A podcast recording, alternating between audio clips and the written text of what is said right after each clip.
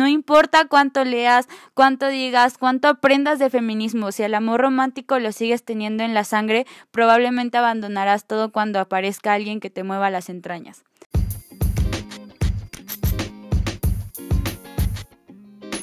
Feminismo Inexperto es un podcast para hacer de una plática necesaria algo sencillo y digerible. Bienvenidas. Hola, espero estén bien este primer domingo de podcast porque, ajá, por si no escucharon el episodio anterior, a partir de hoy, todos los domingos habrá nuevo episodio y bueno. Hoy venimos con un tema bien especial y bien ad hoc a la fecha de hoy, día festivo del amor y la amistad, donde nos llenan con flores y corazones por todas partes. Y bueno, justo por esto mismo vengo con un tema que, ay, ya le había estado preparando días antes porque les digo que me cuesta todavía un buen terminar de entender por completo todo esto, aunque cuando lo digo en voz alta todo empieza a tomar sentido y por esto mismo me quiero desenvolver y tal vez envolver en este tema súper complicado que por el título seguramente ya saben a dónde va todo esto y es el amor romántico. Un tema que aún me parece un poco tabú, pero acá lo vamos a hablar porque es justo y necesario tocarlo y cuestionarnos hasta nuestras relaciones afectivas. Así que bueno, vamos a darle y primero, ¿Qué es el amor romántico? De primera mano suena bien, ¿no? Hasta deseable el tener un amor romántico, pero la verdad es que lo que engloba es súper diferente. Se le dice amor romántico a la construcción social y cultural de ideas, expectativas o patrones en el amor completamente irreales. Y lo podemos ver a diario tanto en libros, películas, revistas, refranes, en todo nuestro día a día, donde esto nos indica justamente cómo relacionarnos afectivamente, cómo sentirnos o no sentirnos y especialmente cómo deben ser las relaciones que formamos. Ok. El amor romántico está basado en ciertos mitos que seguramente todas los hemos escuchado, ya sea de nuestras mamás, tías, abuelas, amigas o de alguna película romántica. Como por ejemplo, el amor lo puede o lo perdona todo, si no te cela no te ama, quien bien te quiere te hará llorar, no hay amor sin sufrimiento, el amor verdadero es eterno, del odio al amor solo hay un paso. Y estos son solo ejemplos de lo que escuchamos de adolescentes o de grandes, pero la verdad que han reproducido la idea de un amor tóxico y violento toda nuestra vida desde que el niño que nos molestaba pensábamos que lo hacía porque le gustábamos. Pero estas ideas, estos mitos, esta cultura nos afecta tanto a las mujeres a tal grado que literalmente morimos por amor.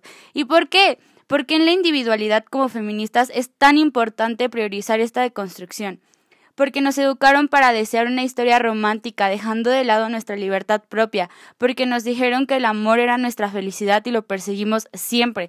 Desde que todas las películas con enfoque hacia las niñas son de princesas que soñaban con su príncipe azul y que la película terminaba cuando este dichoso príncipe aparecía y vivieron felices para siempre. El amor es el opio de las mujeres. Somos educadas para armar sin condiciones, casi como sumisas, ¿no? Ahora hablemos del amor y el patriarcado. Primero, la forma en la que nos relacionamos. A los hombres les dicen que ser emocionales es señal de debilidad, con cero empatía, solo en el egoísmo y el tener lo mejor o ser lo mejor. Por lo tanto, la mayoría de hombres carece de inteligencia emocional, mientras que a las mujeres nos enseñan todo lo contrario, hablar de lo que sentimos o pensamos, pero solo lo aceptable, y por eso cuando nos expresamos terminamos siendo las tóxicas, exageradas o las intensas. Un ejemplo es que cuando los hombres no les enseñan a comunicar su sentir, se van a la violencia para expresarse. Otra cosa es que nos enseñan a competir entre nosotras por los hombres. Sé más bonita que la otra para que te elijan a ti, no sé.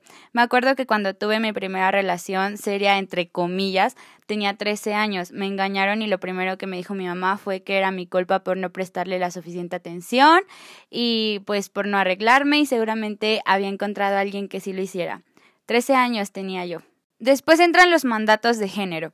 El típico, las mujeres son más débiles que los hombres. Entonces las mujeres en casa y los hombres fuertes deben protegernos y proveernos. Y justamente es acá donde empieza la jerarquía en las relaciones. Porque claro, en un mundo de hombres para hombres con mayor posibilidad laboral y económica, fomenta que ellos tengan mayor poder en la relación. Tienen el dinero, ellos proveen, ellos mandan. Y todo esto anteriormente es un mal producto del amor fusionado con el patriarcado donde nace el amor romántico.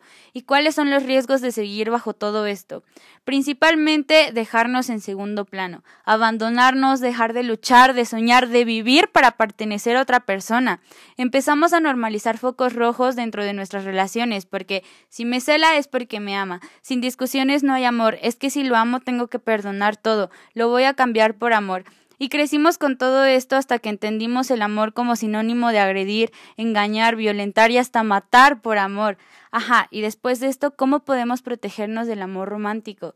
Cuestiónate todo, reconstruyamos lo que nos enseñaron. El amor no es para siempre, el amor no lo puede todo. Las mujeres no nacimos para amar, no estamos condenadas a sufrir por amor. Sin pareja no estamos solas. Quien bien te quiere no te hará llorar, los celos no son muestra de amor. Construyamos de resistencia y amor entre nosotras, nuestras amigas, nuestras hermanas, tías, mamás, entre mujeres y sobre todo priorízate siempre. Al final el amor no debe ser romántico, debe ser libre, maduro e igualitario. Por último, quiero leerles un escrito que encontré por ahí en Internet que dice Dos personas con aspiraciones, sueños, metas y convicciones tan diferentes no pueden formar un equipo y una relación sana jamás, pero el amor romántico nos hizo creer que sí, nos engatusó y nos sembró la idea de que el amor es mágico y que no se necesita nada más que atracción para ser felices por siempre. Nos envolvió con la mentira de que el amor todo lo puede, y no con paz, donde las utopías, los proyectos y los anhelos son contrarios, no hay posibilidades de, vivir dignamente. Una de las dos partes tendrá que renunciar a lo que sueña, y esa parte hemos sido históricamente nosotros. Recuerden, amigas feministas, no importa cuánto leas, cuánto digas, cuánto aprendas de feminismo, si el amor romántico lo sigues teniendo en la sangre, probablemente abandonarás todo cuando aparezca alguien que te mueva las entrañas. Entonces, pues yo creo que con esto puedo dar fin a este episodio yo espero seguir aprendiendo de todo esto porque estoy segura que me hace falta muchísimo y pues sacar eh, más adelante otro episodio hablando justamente de esto. Muchísimas gracias por estar conmigo otro episodio. Como siempre les deseo que vivan libres y felices. Recuerden que me pueden encontrar en el Instagram como Feminismo Inexperto. Las quiero muchísimo y adiós.